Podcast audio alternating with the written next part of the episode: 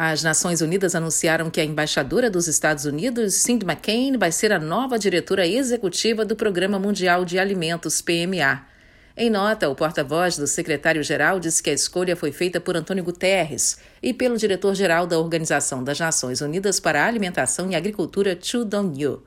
A viúva do ex-senador e ex-candidato à presidência dos Estados Unidos, John McCain, vai substituir David Beasley, que ocupou o posto por seis anos.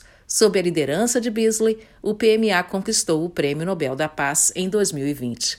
A agência destaca que o mundo enfrenta a mais grave crise de segurança alimentar da história moderna.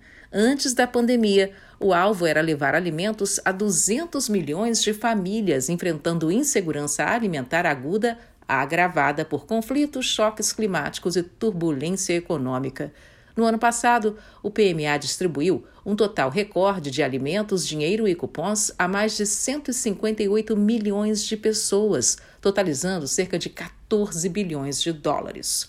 Cynthia McCain liderou o Conselho de Curadores do Instituto McCain, integrou também entidades como o Conselho de Administração do Projeto Cure e ONGs como Care Operation Smile Hello Trust, Too Small to Fail e Warriors and Quiet Waters. McCain é formada em Educação e mestre em Educação Especial pela Universidade da Carolina do Sul.